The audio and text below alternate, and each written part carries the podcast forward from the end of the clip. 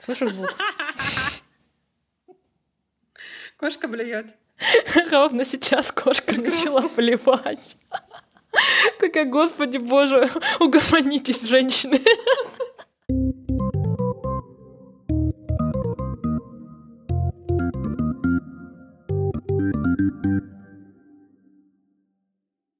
Всем привет, это полная гамарджоба. Сегодня у нас необычный выпуск, он такой немножко девчачий. Э, я выгнала Севу отдыхать и кайфовать на этой недельке. Вместо него я позвала в гости его жену Сашу. Саша, привет. Привет, да. Я не просто жена Севы, я постоянный слушатель а, полной гамарджобы, так что классно в этот раз оказаться по эту сторону экрана. Да, это тот самый слушатель, который первым э, слушал все наши выпуски, давал нам комментарии и очень старательно хвалил нас, чтобы мы продолжали это дело. А, кроме этого, Саша не только теневая фигура за спиной Севы, великого лидера, но еще и Саша психотерапевт, психолог. Как тебя правильно назвать? Я все время путаюсь. Э, я психолог, да, я психолог-консультант э, в экзистенциальном анализе. Наверное, вот так будет наиболее точно. Блин, э, это та работа, которой я бы хотела заниматься, если бы я была в альтернативной вселенной. Мне кажется, что, знаешь, у каждого человека есть такие вещи, на которые ты смотришь и думаешь, блин, классно было бы, будь у меня еще одна жизнь или еще одна версия, как-нибудь побыть вот этим вот. Например, да. вот у меня есть такой, такая профессия хирурга, хирург, да, типа врач, который режет. У меня есть такая профессия э, человек, который слушает, э, помогает, дает советы и вообще супер классный, нужный сейчас специалист — Наверное, у меня еще есть пара-тройка таких вещей. Как ты пришла вообще к тому, чтобы быть психологом? Э, на самом деле я еще в детстве хотела быть психологом, точнее в школьном возрасте. Ну, точнее, до этого я хотела быть дворником, но это вообще такая детская история. Э, мне очень хотелось убирать э, дворы людей, и казалось, что в этом много смысла. И как-то потом я, видимо, перешла к такой гигиене психологической больше, что это тоже своего рода помощь, наверное, в уборке часто своего какого-то внутреннего огорода, внутреннего двора. Вот. Я хотела стать психологом в школе, но потом решила, что я не сдам ЕГЭ по биологии. И, конечно же, я решила, что даже не стараться тогда лучше, потому что будет больно и неприятно разочаровываться. И пошла на журфак. И в какой-то момент уже, когда была э, какая-то карьера журналиста в Village е, и в целом было все классно. Но наступил кризис, когда я поняла, что я не понимаю, куда идти дальше как будто не было э, для меня каких-то открытых дорожек. И я поняла, что все-таки хочу вернуться, попробовать э, к своей вот мечте стать психологом. И поехала учиться в Шанинку московскую. Блин, это очень кайфовый путь. А, ты сказала, что не пошла в школе сдавать ЕГЭ по биологии, потому что боялась разочарования, а оно возьми да настигнет тебя через несколько лет. это, забавный путь. Слушай, очень классно, что ты к этому пришла. А, давай я а, расскажу, о чем мы с тобой собрались. А, вообще, у нас давно зрел такой, э, ну, у меня давно зрела такая идея собраться с кем-то девчоночной, для того, чтобы можно было обсудить немножко больше про чувства, немножко больше про любовные, может быть, отношения и вообще про какие-то э, тонкие материи, скажем, именно с женской стороны. Э, так обнаружили мы себя с Сашей в таком состоянии. Саша замужем, в длительных, стабильных отношениях с незабвенным Севой. А я э, сейчас в поиске, не скажу, что в активном, но в каком-то поиске, в таком, э, скорее, поиске себя э, для отношений и поиске разных моделей отношений для себя. Вот. Э, я сейчас активно пользуюсь Тиндером, э, Саша активно пользуется всеми прелестями замужней жизни, и мы, наверное, можем здесь друг друга обогатить и поговорить о том, как это вообще влияет на восприятие, как э, в этом живется, потому что для меня это такая достаточно новая роль. Я тоже такой, как я уже говорила, серийный маньяк. У меня бывают такие длительные отношения, которые идут одни за другими. И сейчас я в такой э, моменте форточки, скажем так. У меня проветривание некоторое вот происходит. Вот, почему мы, в принципе, с Сашей решили здесь собраться? Потому что наши разговоры на кухне, на прогулке с собакой и в кофейнях как будто бы стали слишком интересными, чтобы ими не делиться. Вот. У нас нет конкретного плана действий, мы не хотели это все фиксировать для того, чтобы разговор был более живым. Поэтому, наверное, я начну с вопроса к Саше, попробую построить, если не как интервью, то как размышления нас двоих. С двух сторон смотреть примерно на одни и те же темы, мне кажется, может быть интересно, чтобы видеть их в 3D. Саш, скажи мне, как ты вообще в этом статусе жены? Ты же год примерно, да, уже жена? Ну, даже больше года, мне кажется, полтора скоро будет в сентябре, да. Ну, в общем, это довольно быстро время идет, так что да, почти полтора года. Но у вас были достаточно долгие отношения до замужества. Изменилось ли что-то после штампа в паспорте? Ох, это сложный вопрос, потому что скорее нет, чем да, потому что, наверное, это про такие длительные отношения, которые сколько мы уже вместе, пять с половиной, наверное, лет, да, что довольно, ну, прилично. А, скорее изменилось какое-то просто внутреннее спокойствие, появилось в связи с какими-то юридическими моментами, что там я сейчас нахожусь в эмиграции, и я понимаю, что если со мной что-то произойдет или там с Севой что-то произойдет, у нас будет больше а, право, а, больше какой-то уверенности, что мы сможем друг другу помочь. Это какой-то очень такой практический смысл а, брака. А, почему-то он первый выходит на ум сейчас. Ну, да, наверное, многие из-за этого и женятся для того, чтобы чувствовать себя спокойнее, в том числе в эти сложные времена. Насколько я помню, вы буквально решили жениться мне кажется, через там 10, 15, 20 дней после начала войны как-то очень быстро вы сообразили. Расскажи, что да, вы даже... тогда чувствовали? Да, это, ну, мы поговорили о том, что мы будем жениться, и решили 24 февраля, собственно. А, но это не что-то, что произошло ну, само по себе, а, там, не знаю, из-за войны, скажем так. Это что-то, о чем мы говорили еще до этого. Просто Сева хотел, ну, Сева такой романтичный человечек, и он хотел сделать мне предложение, сделать это достаточно красиво, потому что вроде как это какой-то классный повод а, ну, устроить праздник э, в своей жизни, в жизни э, тебя и любимого человека. И, в общем, хотелось сделать это хорошо и интересно. Но получилось, опять же, максимально прозаично, э, что мы просто решили, что пора жениться, потому что вставал вопрос э, сразу же в первый день войны про иммиграцию, и здесь вот эти все смыслы про, что это будет проще, это будет хорошо, и мы давно хотели, и кажется, это пора. Вот, наверное, это было так. Саш, скажи, кто был тем человеком, который первый задал вопрос, сказал, давай поженимся? Кто это был, ты или Севка? Первым вообще или первым 24 февраля? Um, а не знаю, как хочешь, ответь. Uh, 24 февраля это был Сева, но есть ощущение, что, что первая вообще подняла вопрос я. Мне кажется, у меня первый возник какой-то такой запрос или uh, желание на то, чтобы uh, выйти замуж. Прикольно. Действительно, это звучит как э, внутренний запрос выйти замуж или не выйти замуж. Вот я, например, почему-то всегда этого побаиваюсь. Для меня сам по себе статус э, замужней девушки, женщины, он меня немножко э, сейчас пугает. Я уверена, что возможно, эти мои страхи, они скорее привязаны к неопределенности. То есть, когда ты говоришь, э, не знаю, там, быть таким-то человеком, не, не видя конкретики, да, не видя, например, конкретного, скажем, мужа, не видя конкретной ситуации, конкретных отношений, это все звучит очень стереотипно, а стереотипы меня немножечко калят иногда, и они, в общем, меня раздражают. Я хочу чувствовать себя человеком свободным от стереотипов. Может быть, поэтому и мне немножко страшно примерять на себя этот статус жены. Вот. Но угу. когда я вижу, что молодые, приятные, классные, любящие люди вокруг начинают жениться бесконечно. Мне кажется, мне сейчас почти все женаты вокруг. Ну, в том числе, потому что почти все мое окружение — это люди в эмиграции, и ну, так действительно удобней.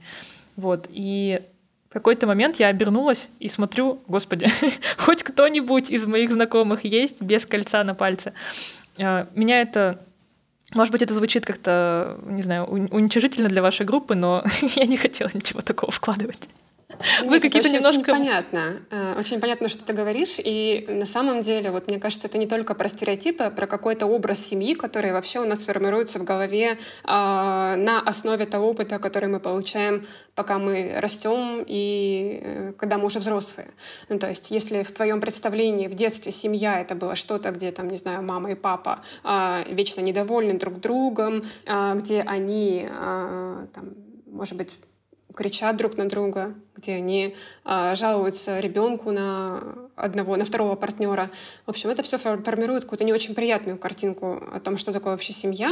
И э, в таком случае, наверное, человек, вырастая, не хочет повторять вот это, потому что, ну зачем, если можно классно жить одному и там, ходить на свидание, устанавливать какие-то краткосрочные отношения или просто жить э, с партнером, не знаю, э, иногда.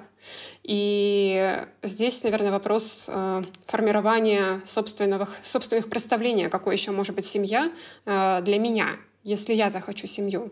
Потому что не обязательно она должна быть такой, какой там ты ее видела в детстве или там я ее видела в детстве, потому что у меня, например, нет примеров э, классных э, семей, там есть примеры скорее весьма печальные, потому что я сама росла без отца, э, в семье сестры моей э, муж, э, то есть ее отец тоже ушел когда-то, ну, в общем, какие-то такие скорее печальные истории, на которые не хочется ориентироваться. И здесь, конечно, ну, уходит какое-то время, чтобы понять, а как вообще хочу я в таком случае. Ну да, на самом деле все мои друзья, которые резко женились, они создали для меня какую-то классную базу, знаешь, как нейросеть учится на примерах. Точно так же я смогла посмотреть на то, что это в принципе не страшно, иногда даже и приятно, и почти не больно кажется, по крайней мере, пока. Вот. И это действительно сильно расширило мой э, такую, знаешь, мою палитру вот э, возможностей, семей, того, как это может выглядеть. Я тоже жила, э, росла без отца, и, возможно, это действительно повлияло. Но я думаю, что я и ты не единственные люди в нашем поколении, которые выросли без классной семьи, которая могла бы быть примером, но при этом а, Точно так же у меня не было и премьера, премьера. Так, точно так же у меня не было примера э, отношений, знаешь, э, например, каких-то флиртов или каких-то вот дейтингов или каких-то классных свиданий. Э, чаще всего мое окружение, да и я тоже, находились в длительных отношениях, где ты обычно видишь ребят там на какой-то тусовке совместной, где они парочка, они могут обниматься, подкалывать друг друга. То есть это понятный э, такой, знаешь, паттерн взаимодействия. Как это работает в флирте вовне, то есть в каких-то вот не э, не комьюнити, да, вот наших внутренних. Это, конечно, новый опыт для меня.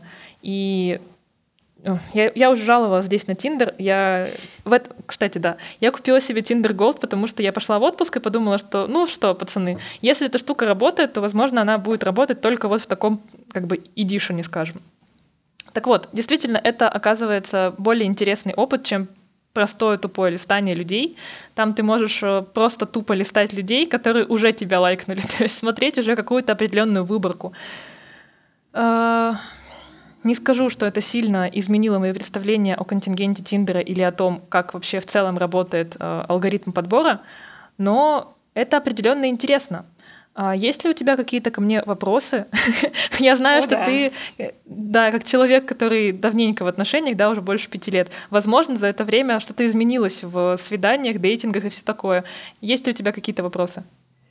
А, ну, на самом деле у меня, наверное, есть такой вопрос, э, в котором заключена моя собственная позиция по отношению к Тиндеру, и мне было бы интересно с тобой про это поговорить, может быть, даже вступить в какую-то дискуссию, потому mm-hmm. что ты сейчас как человек, который активно получает опыт э, взаимодействия в Тиндере, то есть таких каких-то краткосрочных плюс-минус знакомств, и ты это на практике исследуешь. У меня был опыт э, там, использования Тиндера, но супер короткий какой-то, меньше месяца. И были отношения, которые начались в этом Тиндере, но э, они были такими, ну, не очень удачными, наверное. Поэтому я здесь скорее, э, мне интересно, как ты считаешь, влияет ли это как-то на... Э, есть ли вообще там место романтики, короче, какой-то? Или это превращается в такую постромантическую эпоху, где мы... Э, это уже там не вопрос, а мое мнение сейчас я поясню. Угу. Или это превращается в такую постромантическую эпоху, где мы пытаемся немножко заменеджерить чувства, где мы э, превращаем вот этот поиск партнера в такой эмоциональный капитализм, что есть как уберизация э, процесса поиска. Ну, ты права, это действительно супер менеджмент. Ты сидишь и фильтруешь людей без конца. Ты работаешь, по сути, фильтром, который пропускает через себя что-то. И достаточно часто, когда ты фильтр, ты оставляешь на себе много негатива, потому что тебе приходится отфильтровывать каких-то людей с дурацкими подкатами, тебе приходится фильтровать mm-hmm. каких-то очень взрослых мужиков беззубых, которые почему-то тоже считают, что ты должна с ними пообщаться. Это, в принципе, да, и про романтику я с тобой согласна, здесь как будто вообще не про романтику. Uh, у меня так вышло, что не было отношений или даже каких-то более-менее, не знаю, там, нескольких свиданий э, с людьми из приложений, так вышло, что я здесь новичок, и, в принципе, переехав в Грузию, только тогда начала пользоваться дейтинговыми приложениями. И я несколько была разочарована, возможно, как раз потому, что даже если общение обычно начинается в чатах, ну вот, э, скажем, не в Тиндере, да, а просто в каком-то чате вот вы там с кем-то познакомились, начали общаться, то обычно это сопряжено с какой-то большей романтикой. Здесь э, очень много, а, много, знаешь, таких э, вопросов, которые должны прощупать человека, и это как будто накладывает определенные э, обязательства, что ли. Я знаю людей, которым э, напрямую писали, а как ты относишься к войне в Украине? И как бы, mm-hmm. с одной стороны, это понятный фильтр, потому что сейчас это достаточно актуальная тема. Но при этом я точно так же знаю, что человека на этой стороне, которому задают такой вопрос, это вполне может обидеть, потому что, ну, come on, я приехала в другую страну из своей родины, возможно, не потому что я совсем согласна, как ты думаешь?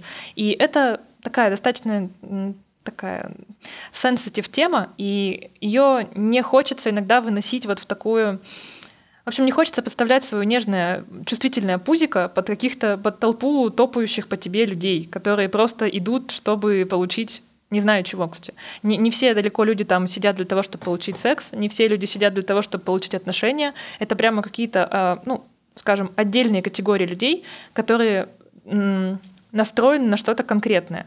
И даже есть люди, которые настроены на романтику, но это все равно, знаешь, такая какая-то изощренная постмодерн романтика, угу. которую я пока не очень понимаю, не очень прохавываю. То есть у меня неплохо с коммуникацией, знаешь, такой, а, ну, формальный. То есть, например, я умею коммуницировать с коллегами, с прохожими, с людьми, которые мне не близки, очень легко. Мне легко вступать в контакт такие. Но при этом я совершенно не понимаю, как в условиях Тиндера перейти вот с этого контакта на какой-то более личный и который позволит мне узнать человека чуть лучше или позволит мне просто его выделить из других, потому что, если честно, то это, ну, как бы это фотки мужиков, просто фотки мужиков. Какие-то чуть более удачные, какие-то чуть менее удачные.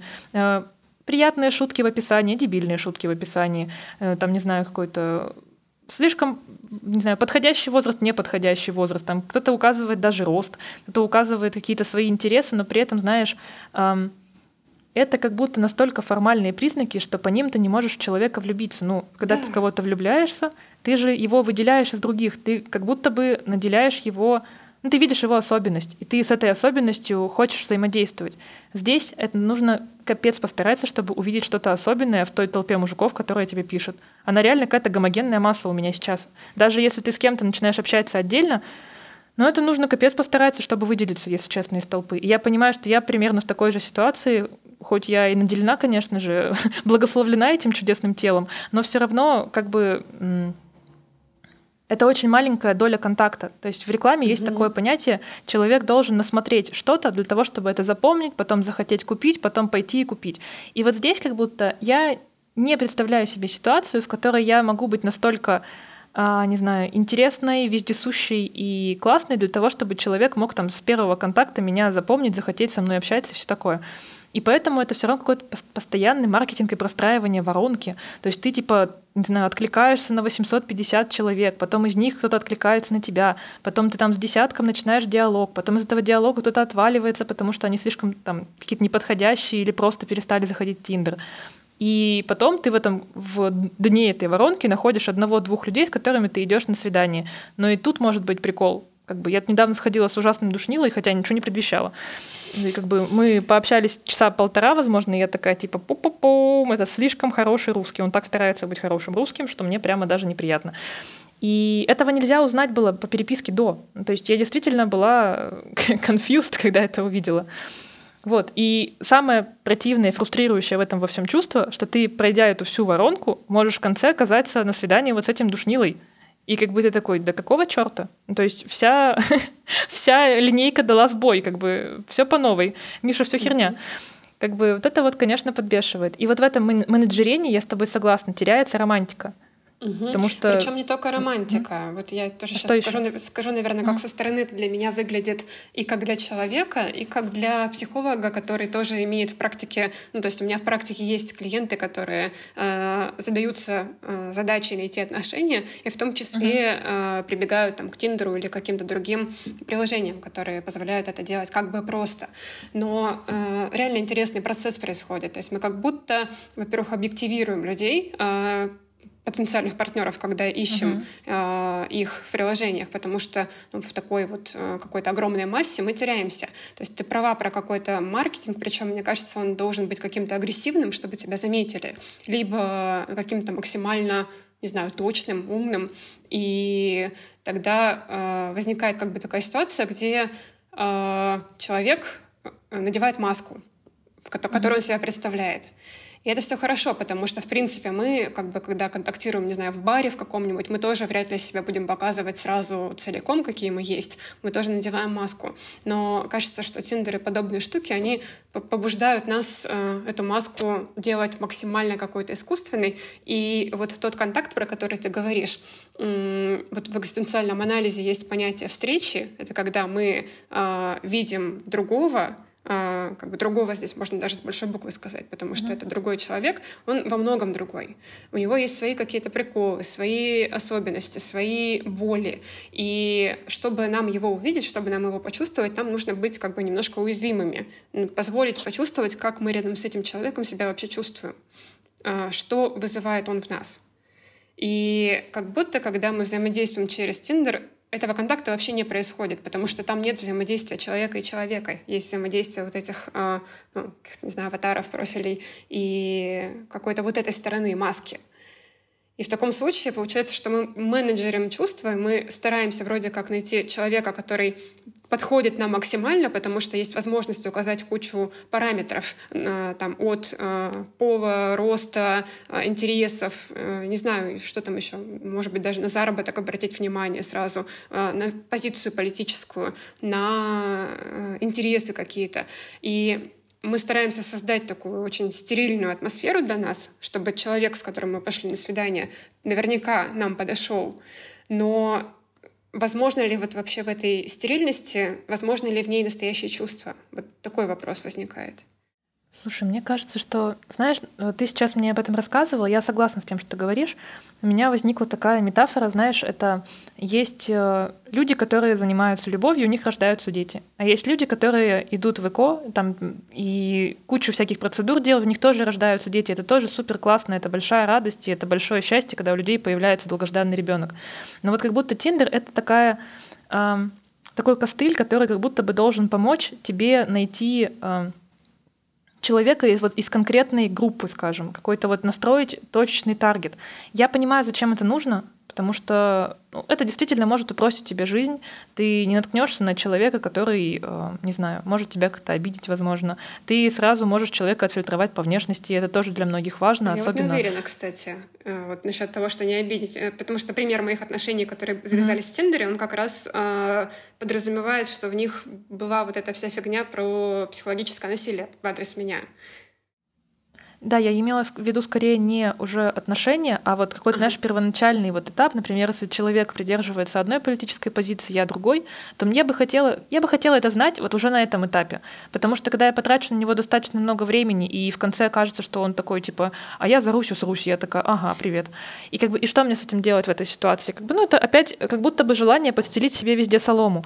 Но э, по моему опыту у меня скажем, не великий опыт романтических отношений, но по моему опыту как раз в этой уязвимости, в этом э, страхе того, что соломку ты не подстелил где-то, в ней как будто и может родиться чувство. Я вспоминала недавно, э, мы с психологом работаем над темой отношений, и я вспоминала ситуации, в которых я понимала, что я влюбилась в конкретного человека. Это, знаешь, никогда это не были примеры какого-то идеального, не знаю, там, идеального человека, да, который стоит на пьедестале, вокруг него светит э, ярко солнце, не знаю, там дождь не капает на его лицо, и вообще это обычно были какие-то моменты уязвимости. Это был момент, когда человек просто засмущался, потому что не мог найти чего-то там в супермаркете. Это был момент, когда человек начал ржать как гиена вместо того, чтобы смеяться обычным смехом. То есть это какие-то моменты проявления самого человека. И вот их найти весьма сложно в такой ситуации. И, возможно, вот это то, что мы с тобой называем да, какой-то вот случайностью или вот каким-то наитием, когда люди встречаются каким-то образом сами и просто влюбляются. Этого, возможно, э, не хватает сейчас э, ну, в окружении нашем, когда так много всяких перетрубаций, да, мало общих компаний.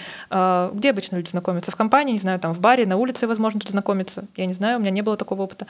Вот. И нам как будто этого не хватает, и мы идем из дефицита этого, мы идем в тот же Тиндер, где можно кого-то отфильтровать. Плюс еще все, ну, не все, но я достаточно нежный человек, типа, мне не надо говорить, э, где место бабы, например. Я эти вещи сразу пресекаю. Эти люди сразу отправляются в бан. И у, всех свои горячие точки, какие-то очаги, которые не хочется, с которыми не хочется сталкиваться вообще. И Тиндер позволяет как будто бы немножко м- Он немножко будто сделан для снежинок, знаешь, как будто бы ты можешь полностью себя обезопасить, э, выбрать только тех людей, которых хочешь, и Понимаешь, Такая о чем большая я говорю? иллюзия, да, я прекрасно понимаю, о чем mm-hmm. ты говоришь, э, и я не исключаю, я вижу тоже примеры какие-то пар, которые там находят друг друга в Тиндере, потом женятся, и все у них хорошо. То есть, естественно, такое тоже есть. Но как феномен, мне кажется, что вот эта вот стерильность, она очень сложная, потому что люди как будто бы начинают даже бояться а, быть а, собой, потому что нужно mm-hmm. быть, не знаю, говорить э, конкретные вещи, чтобы тебя не отфильтровали сразу, вот просто потому что ты не подходишь под какой-то критерий. И тогда как будто долгое время, вот первая коммуникация, мы, идя в это, мы должны носить эту маску, потому что если я покажу себя вот таким, какой я есть, я не подойду, я не понравлюсь, и меня сразу же свайпнут куда это там влево, вправо, я не да. знаю. Тут еще, знаешь, есть эта вот ситуация такого а, супер-эго или чего там нами двигает, когда мы хотим, чтобы нас все выбирали. А, я чувствую в себе достаточно сильное нарциссическое начало, знаешь, особенно когда дело касается самооценки, там какого-то, не знаю, оценки своей внешности, успешности и всего остального. И в какой-то момент я заметила, сейчас я нахожусь в процессе поиска работы, я заметила, что я, по сути, использую те же самые приемы, что я э, вношу там в свое резюме, да, я то же самое делаю со своим э, профилем в Тиндере. То есть я хочу, чтобы меня выбрали, я хочу, чтобы, э, не знаю, мне как бы на работе дали большую зарплату, да, чтобы я выделялась из других кандидатов, чтобы я выглядела там, не знаю, смелой, умелой и все остальное. Но при этом, э, естественно, есть, э, когда ты работаешь, да, ты смотришь не только на то, кто тебя выберет, но и кому ты хочешь пойти работать. И здесь как будто бы э, я, возможно, слишком расширяешь как бы поиск для того, чтобы понравиться всем. Ну, вообще-то, если честно, наверное, было бы комфортнее и умнее работать только на тех, кто тебе действительно нравится. Я, я думаю, что у меня ни у одной бывают такие ситуации, когда кого-то свайпнул, потому что, ну, вроде фотки прикольные, вроде описание хорошее, а потом думаешь, господи, нахера вообще? Типа, что ты здесь делаешь? Почему ты не пишешь? Фу, фу, фу, пошел вон. как бы просто э, было такое настроение. Или, знаешь, э, забавный случай. Один молодой человек пишет мне в Тиндере, молодой человек, я звучу сейчас взросло, э, он мне пишет, говорит, я его свайпнула, у нас э, случился матч, он мне пишет, «А, я специально под твою анкету, типа я сидела, листала ленту, мне никто не нравился, я увидела твою анкету, мне она понравилась, я немножко поменял свою анкету, я написал что-то в описании для того, чтобы тебя привлечь, и поставил те фотки, которые, мне кажется, тебе могут понравиться. Я такая, э, во-первых, это несколько крипово, но угу. это ровно тот подход, который я использую, когда я вижу понравившуюся вакансию. Я точно так же себя веду. Ну, то есть я, типа, по сути, зеркалю потребности того человека, с которым хочу общаться, и подстраиваю себя под этого человека. И вот в этой ситуации я думаю, а, как способ для первого контакта это работает. Ну, что, что там будет, потом? Да, что будет потом? И опять же, э, вопрос. ну, справедливости ради, этот парень действительно приятный, мы с ним какое-то время общаемся, но э, я не могла не поймать себя на мысли, что, во-первых, мне это льстит, Начнем с этого. А, во-вторых, это меня пугает. Именно, в такой вот очередности. Потому что а, а кто ты такое? кто ты такое, если ты меняешь свой профиль под меня или под не меня, я не знаю. Ну, в общем, э, с другой стороны, я делаю так, так же, ну, как бы натурально. Я понимаю, что нужно, какие нужно написать вещи, Э, для того, чтобы привлечь какое-то количество людей. Кстати, если тебе любопытно, э, больше всего конверсила э, надпись о том, что я хочу чебуреков, но на втором месте по качественным конверсиям было мое предложение начать диалог с какой-то шутки, потому что по шутке достаточно часто можно понять, что за человек перед тобой. Вот. И это, кстати, неплохой способ. Если вдруг кто-то из твоих знакомых пойдет в Тиндер и не будет знать, что же делать, можно предложить еще один такой дополнительный тест. Я понимаю, что это тестовое задание, понимаешь? Это, это реально тестовое то, задание. что ты говоришь сейчас, потому что я вспоминаю, ну вот я вернусь сейчас немножко к себе и скажу, что угу. вот, когда мы с Севой познакомились, это было 10 лет назад почти, что угу. зимой будет 10, а, он написал мне ВКонтакте и зашел с такой, ну, полушутки тоже. То есть он, ну, ты знаешь Севку, и все, кто слушает этот подкаст, в принципе, знают, что Сева любит пошутить, и Сева, наверное, меня убьет, когда узнает, что я рассказываю эту историю. Но э, он что-то там собрал, провел какую-то аналитику, что э, я слушаю Pink Floyd, что что-то там еще. В общем, он мне написал это, как-то упаковал в форме чего-то такого uh-huh. очень емкого и э, как-то, не знаю, пол, полушутка. И вот это интересно, потому что это не про Тиндер, а, то есть там не было каких-то свайпов, а, где uh-huh. а, ты выбираешь множество людей и говоришь, подходят они тебе или нет. Это было, по сути, такое как бы обращение именно ко мне, получается, как к человеку, которого он нашел и который ему понравился по какому-то микроконтакту в комментариях. Там мы познакомились в паблике, который назывался, по-моему, «Тут любят хрущевки». Там были фотографии uh-huh. всяких домиков а, на фоне уральского снега и не только это вообще какой-то федеральный паблик был. Вот. И на этом, получается, на этой почве у нас появился такой контакт первый. Ну, вообще, это неплохой подход. Если ты действительно заинтересован в человеке, если тебе он правда нравится, тем более, ну, он же попал. То есть он, э, он попал. конкретно, да, под тебя это сделал, и это выглядит, ну, это персонально было, получается. Это, да, ну, да. Вот с этой точки зрения тот рассказ твой про парня, который переписал анкету, он действительно и пугает, и чем-то даже восхищает, может быть, в том, что здесь есть попытка персонализировать э, uh-huh. обращение и сделать, по крайней мере, вид, что человек ищет и искал именно тебя. И вот это прикольно. Но меня все равно не оставляет вот мысль, что как будто мне бы не хватало какой-то романтики. Причем я говорю не про, не знаю, розы и что еще там. 101. Не знаю, 101 розу и свидание на крыше. Хотя нет, свидание на крыше — это прикольно. Короче, я говорю не про какие-то супер э, трендовые, может быть, штуки, но про романтику в плане какой-то живости скорее. Потому что вот если хочешь, я поделюсь парой историй, которые тоже uh-huh. были в начале наших отношений, когда мы еще не встречались и когда вообще Сева меня френдзонил. То есть у нас такой этап тоже был. Это немножко про живость, уязвимость. И вообще-то мне были какие-то периоды, когда мне было не очень, когда я там признавалась себе в чувствах, а он не очень с ними как-то обходился, потому что сам не понимал, что там у него происходит с чувствами там ко мне и вообще с намерением, желанием э, быть человеком, у которого есть девушка и так далее. То есть начиналось у нас все с этого. Но были какие-то эпизоды э, очень которые сейчас вспоминаются очень интересно, которые вот были 10 лет назад. Например, э, я тогда была на первом курсе университета, и нам нужно было сдавать античную литературу, и это было что-то очень тяжелое, потому что нужно было много прочитать, выучить, и преподаватель там тоже была очень строгая. И э, я страдала, как это полагается студенту-первокурснику, но наслаждалась, конечно, этим страданием, потому что это что-то важное. И он э, написал мне стихотворение, что, ну, такое микростихотворение, что выучишь античку, подарю тебе птичку, и потом он спрятал мне действительно какого-то журавлика, по-моему, из бумаги в галерее «Свитер». Тогда была такая в Екатеринбурге uh-huh. галерея уличного искусства. И это как-то так классно вспоминается, что я потом пришла на какое-то мероприятие, туда нашла эту птичку. Ну, это очень прикольно, очень мило. И я в ответ тоже какое-то действие такое, какие-то действия иногда совершала. Например, когда наступала весна, получается, мы общались два месяца, я э, напечатала кучу э, листов А4, и на них были какие-то буквы или слово «весна», наверное. Я расклеила огромный такой на доме, э, огромную надпись сделала с надписью «Весна». Это был дом, мимо, мимо которого Сева ходил э, на остановку, чтобы ехать в универ. И вот э, он идет, там, в 8 утра, там темно, и там эта надпись. И вот он что-то чувствует, когда это видит, хотя между нами еще нет как бы, отношений как таковых, романтических. Вот мне кажется, вот такие моменты, они очень важные. А, для того, чтобы близость между вами могла зародиться.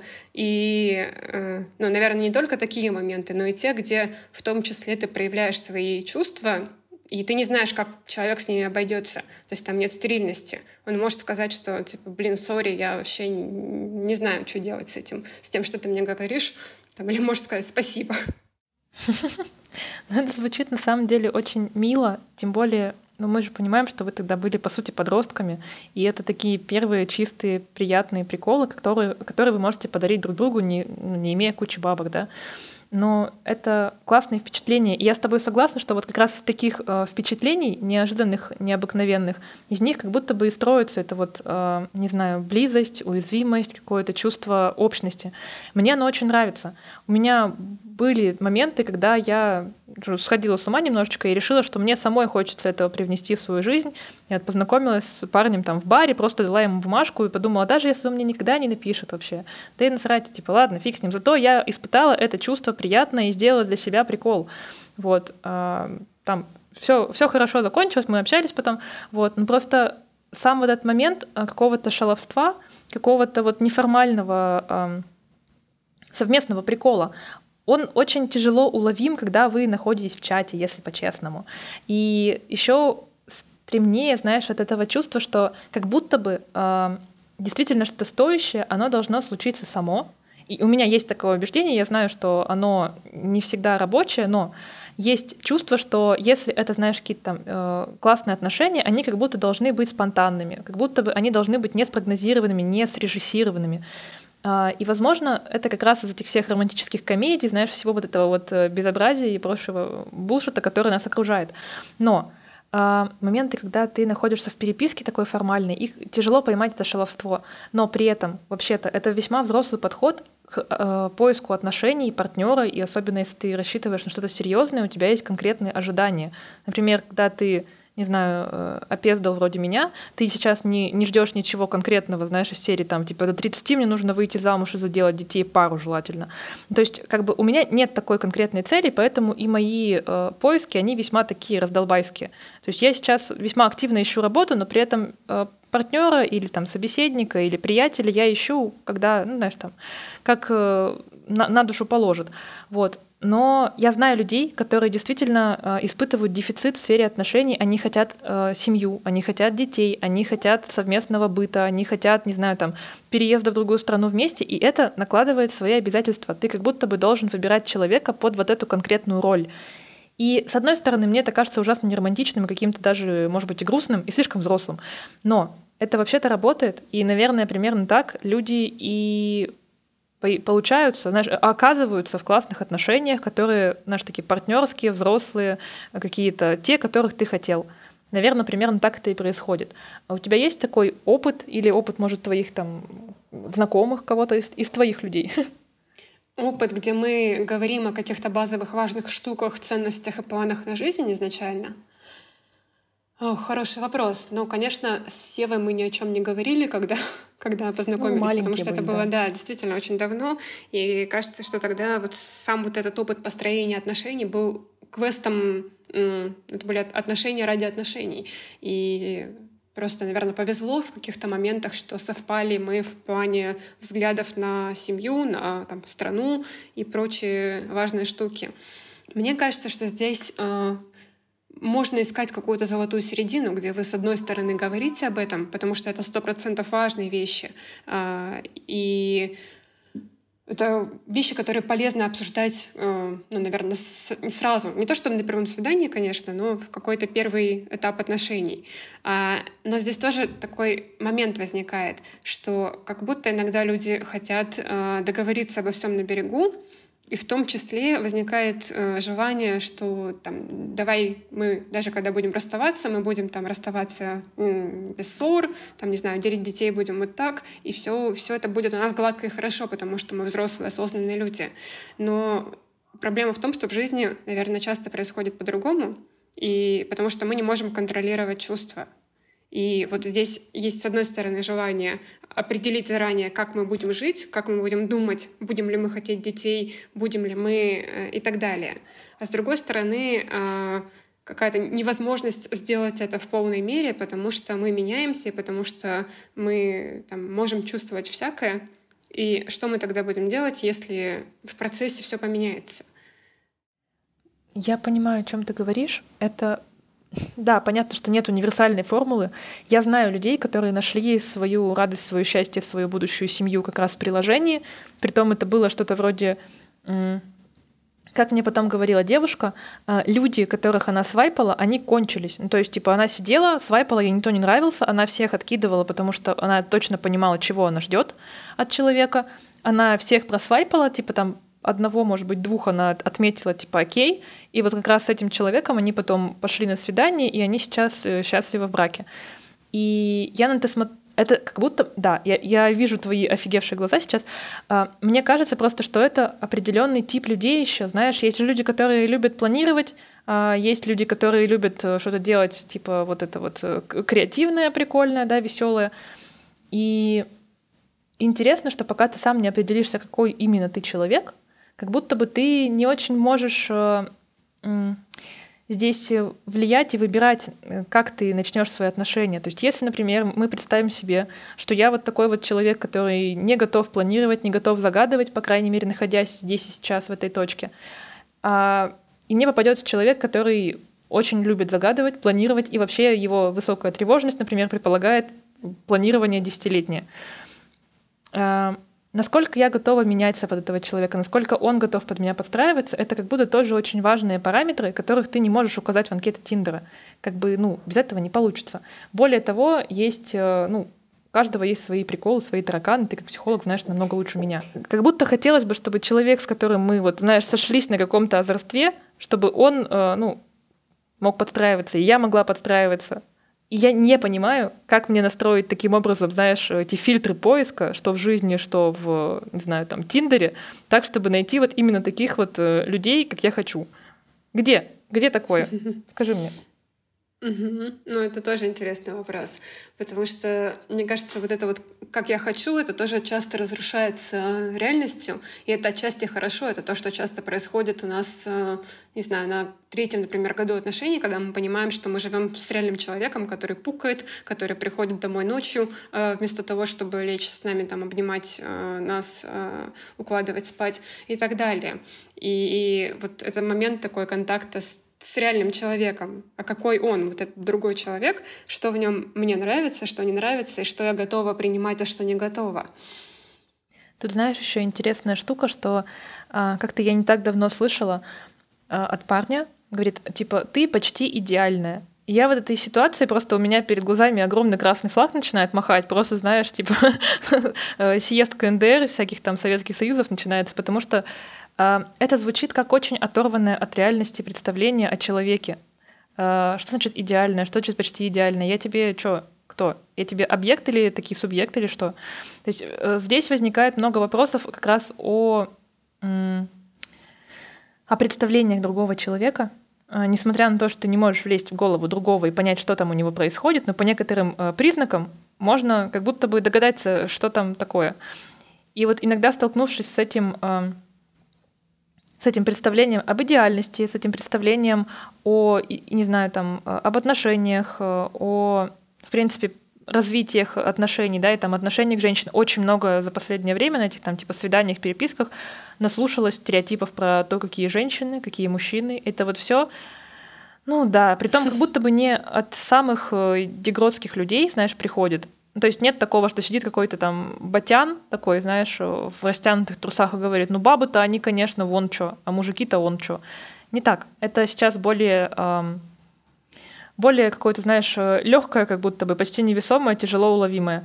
Но при этом ты понимаешь, что за этим скрывается очень много страхов человека, и он перекрывается э, этими стереотипами, короче, накладывает их как пластырь в те места, где не готов как будто сталкиваться с реальным человеком. Угу. Ну, то есть, например, э, я в какой-то ситуации могу быть весьма эмоциональной, типа, я не считаю, что это плохо. Но при этом, когда вот на это место, где я эмоциональная, и меня просвечивает, не знаю, какими-то большими буквами, типа «иди подальше» или что-нибудь еще, какое-нибудь эмоциональное мое проявление, вот там прилепляют, когда пластырь со словом «женщины все эмоциональные», у меня просто взгорает все на свете. Потому что не надо говорить про всех женщин, нужно говорить про то конкретно, почему сейчас я эмоцион... эмоционирую и почему тебя это не устраивает. И вот это вот э, ярлыковость, которую нам дает Тиндер, она как раз э, мешает, как будто бы. Mm-hmm. Не знаю, можно ли с этим бороться, можно ли это возглавить?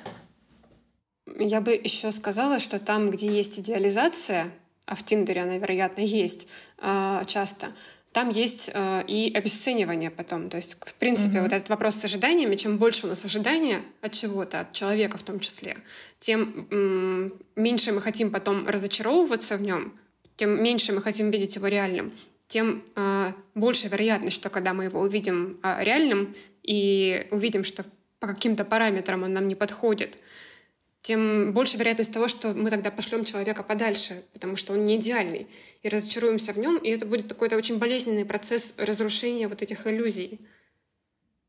Ну, вообще, в целом, конечно, никому не нравится разочаровываться, никому э, не нравится чувствовать себя обманутым, чувствовать себя эм, неправым. Это вообще не очень приятные, не очень комфортные чувства, если честно.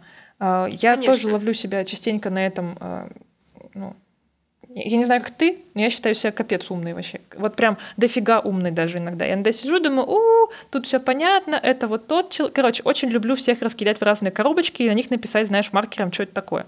И когда человек в какой-то момент из этой коробочки пытается вылезти, я думаю, а ну, засранец, а ну обратно, ну закройся с той стороны крышкой.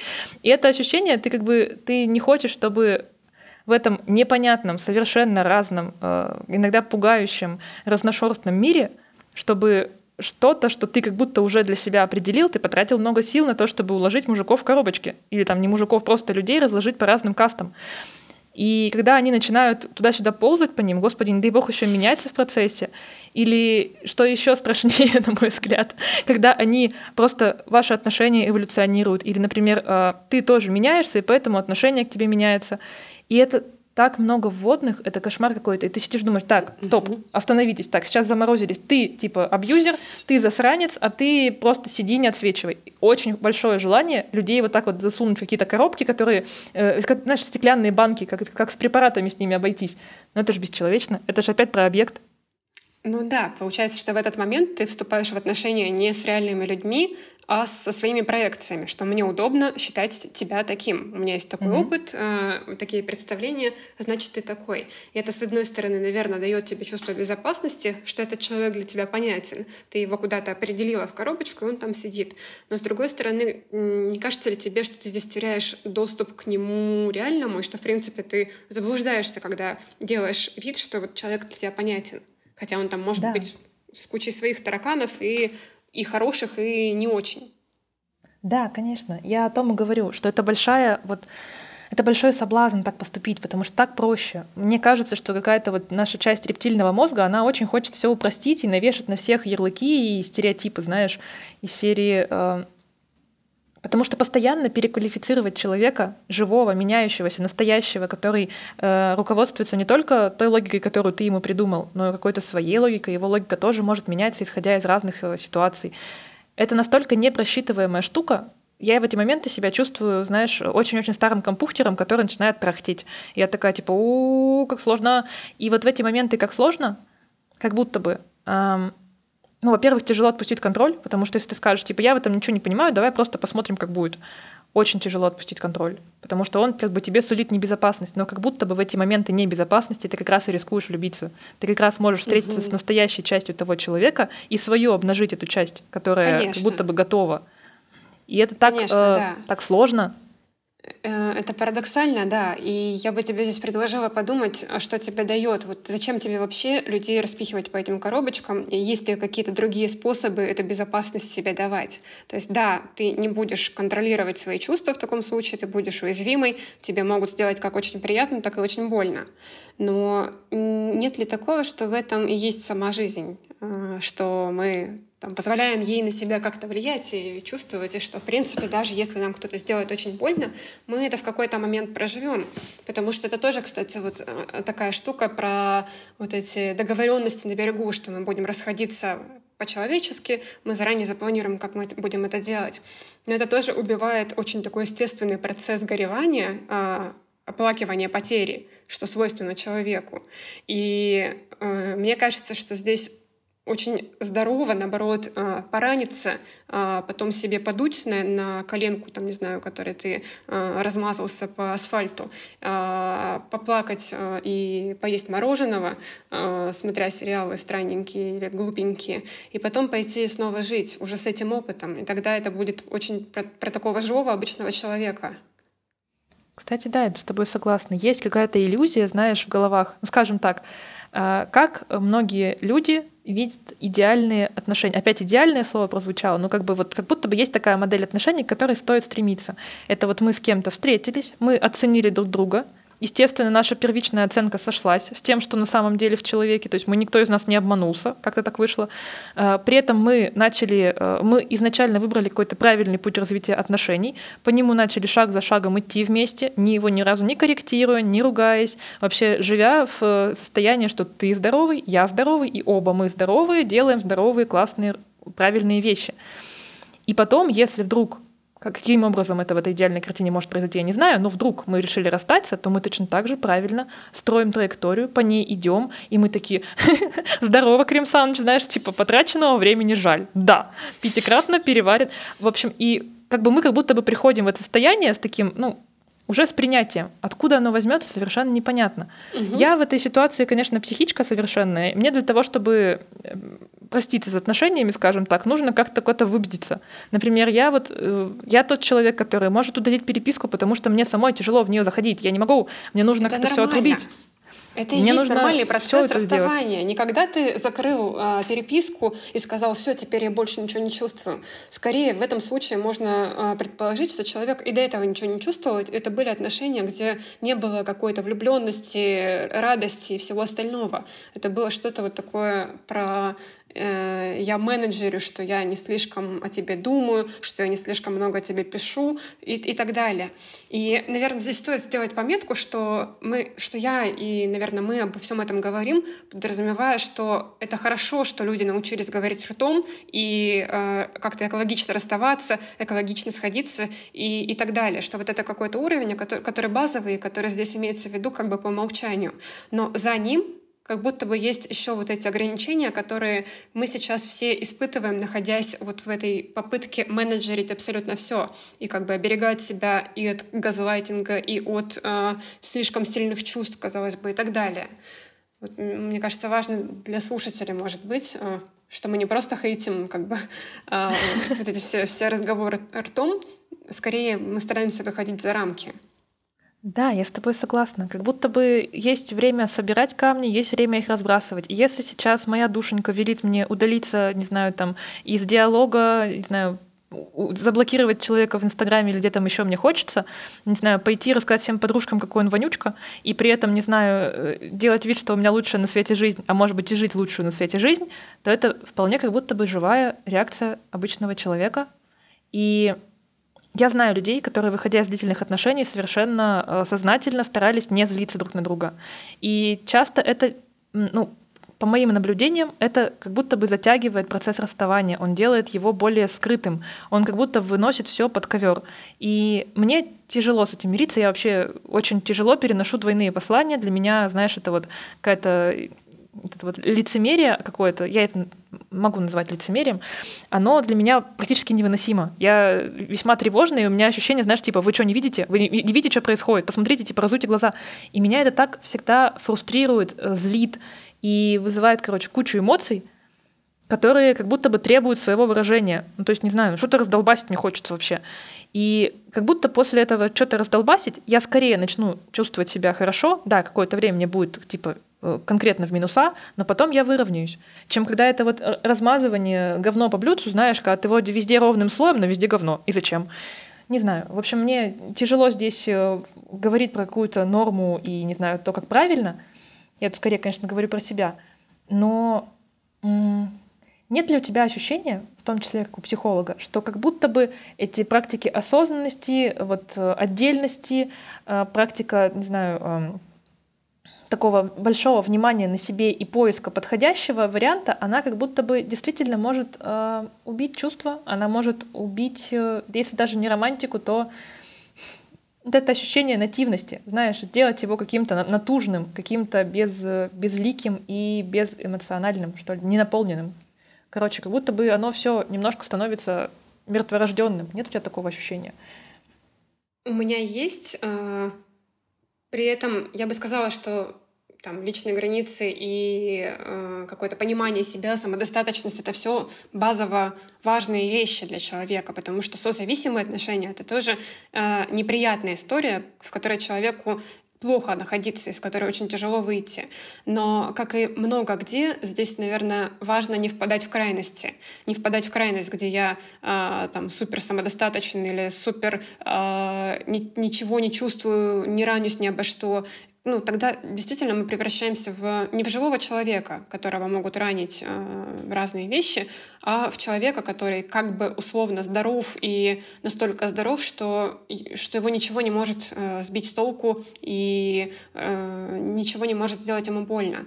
Э, я вижу, как, как психолог, здесь еще такой миф э, часто про психологов самих, что, мол, психолог — это человек, который как бы проработан, он ничего, его ничего не может ранить, он, типа, не знаю, а, с холодной головой и с холодным сердцем обойдется с любой э, сложной штукой в своей жизни. И в этом есть доля правды, что действительно у психолога есть какие-то инструменты, э, которые могут помочь прожить там горе или помочь себе, когда кто-то обидел или сделал больно. Есть коллеги, там, сообщество, которая тоже может быть такой питательной средой, помогающей а, быстро а, залечивать раны. Но психолог — это самый обычный человек, которому может стать больно, который совершает ошибки. И вот кажется, что это тоже нужно транслировать, чтобы у людей не создавалась иллюзии, что, в принципе, кто-либо может стать человеком, а, не знаю, который менеджерит вообще все свои чувства и, и которому с этим, с этим ок при этом. Ты знаешь, это очень интересное заблуждение, которое вот связано с э, деформацией, да. Во-первых, действительно, как мне кажется, психологи действительно, блядь, действительно, во-первых, как мне кажется, психологи весьма психологизированы, как бы это странно не звучало, да, они стараются как будто бы все прогнать через эту призму. Но э, если мы говорим про другие профессии, э, например, это вот если бы это утверждение о том, что психолог настолько проработанный, что ничего не должно его тревожить, ничего не должно ранить его, все его отношения должны быть правильные, по линейке, знаешь, какие-то выточенные, то в такой ситуации мы должны думать, что, не знаю, какой-нибудь хирург, наверное, у него не бывает аппендицита, потому что он да. должен знать, ё-моё, он должен его... То, что он быстро его симптомы поймет, быстро его вырежет, это второй вопрос. У него есть все для этого инструменты. Но, опять же, он же не сам это будет делать. Ну, даже вот э, психологу нужен психолог, человеку нужен человек и вообще. Э, это, мне кажется, вполне нормальная тема, когда ну, ты, ты начала с того, что психолог — это человек. И как бы на этом, может быть, стоило остановиться, потому что эм, если мы говорим про знаешь, человеческий фактор, в общем, все эти вот словосочетания, связанные с человеком, они обычно про неидеальность, про какую-то живость, про ошибки, но при этом про умение творческие и невероятно необыкновенно с ними справляется, да, мы как бы, я реально, я, я кайфую от людей, от, от людей, как от, от каждого человека в отдельности я кайфую. Человечество наделало кучу хрени всякой, но люди отдельные, они прям кайфовые, вот. И когда мы говорим про то, что существует какой-то супер-пупер человек, который ничего не чувствует, это же, это же противоречит самой идее человека, алло. Есть такие люди, я уверена, и ну, я могу предположить, что какие-нибудь монахи, которые сидят в келье и медитируют, они в целом, ну, их ум очень спокоен, и они очень э, мало реагируют на какие-то внешние триггеры, внешние стимулы.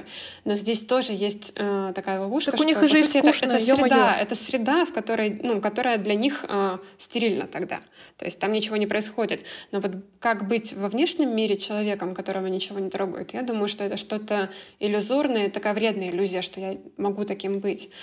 Мне кажется, возвращаясь к теме отношений, важно сказать, что нормально э, не знаете, там, как, какого партнера мы хотим видеть. А, нормально испытывать боль, а, когда нас что-то разочаровывает, что-то ранит. А, нормально горевать, когда мы выходим из отношений. И попытка все это, всего этого избежать, а, попытка быть каким-то идеальным человечком, который будет соответствовать критериям самых разных людей вот в Тиндере или где-то еще, это про какое-то проживание избежать, в принципе, саму, саму жизнь. Потому что тогда это становится чем-то пластиковым, где мы э, теряем возможность и быть задетыми, что в принципе кому-то хорошо, и э, получать что-то ценное, какую-то радость. Потому что есть такая штука с, с чувствами, что мы не можем чувствовать только радость, например, но не чувствовать боль. Э, спектр всегда будет примерно одинаковый и у условно негативных эмоций и у условно позитивных. Условно, потому что все эмоции там, одинаково важны, и тоже такую пометку сделаю. Мне кажется, намного важнее здесь э, как-то делать себя человеком, который э, может жить и, и позволять жизни на себя как-то влиять, воздействовать, делать больно и с этим уже справляться, потому что это тоже какая-то неотъемлемая часть, потому что мир в принципе не идеальный. Блин, э, очень сейчас это звучало э, классным завершением, классным итогом. Можно я от себя выдам тоже итог, но какой-то более дурацкий. Есть такая реклама, одна из моих любимых, где девушка очень довольна едет по проселочной дороге на, на велосипеде. Вокруг нее все цветет, у нее в волосах ветер, она довольна, улыбается солнцу, и вдруг ее велосипед попадает в какую-то яму, в какую-то колею, она вываливается, она перелетает через, через руль, и следующий кадр, она лежит целиком вся в каком-то, какой-то грязи, в общем. Она поднимает голову наверх, а, облизывает губы, улыбается и говорит, все равно лучше, чем на работе. И вот я бы хотела, чтобы, когда нам больно, когда нам может быть плохо, когда все идет не по плану, чтобы мы думали о том, что это все равно лучше, чем ничего не чувствовать. Это намного кла- класснее, это намного круче. Это же какая история. Она сейчас пойдет домой, она будет точно так же ехать, на, может быть, на велосипеде, улыбаться, она будет вся в этом вот э, в дорожных фекалиях, и она будет довольна, она будет счастлива, потому что за она этим платит за то, что она позволяет себе чувствовать и кайфовать, иногда оказаться немножко в грязи лицом. И пускай, пускай, так ведь намного прикольней. Подошел к концу еще один наш выпуск полный гамбарджоба. И сегодня в гостях у меня была Саша, с которой мы очень долго, очень на умных, серьезных шах рассуждали про такие простые вещи, как отношения, любовь, дружба и, возможно, даже отношения к себе и к боли. А, Саш, а, спасибо, что ты пришла. Мне было очень классно с тобой общаться. А, надеюсь, что наши встречи станут какими-то чуть более постоянными, более системными. Как ты вообще? Спасибо тебе, Настя. Мне было интересно поговорить. Интересно, потому что еще мы с тобой на таких разных позициях и ну, в разных вообще смыслах сейчас. И, и в плане того, что я в длительных отношениях, а ты сейчас не в них и в поиске э, непонятно чего, но в каком-то поиске. Короче, в целом, да. Э, очень, очень круто было с тобой это обсудить.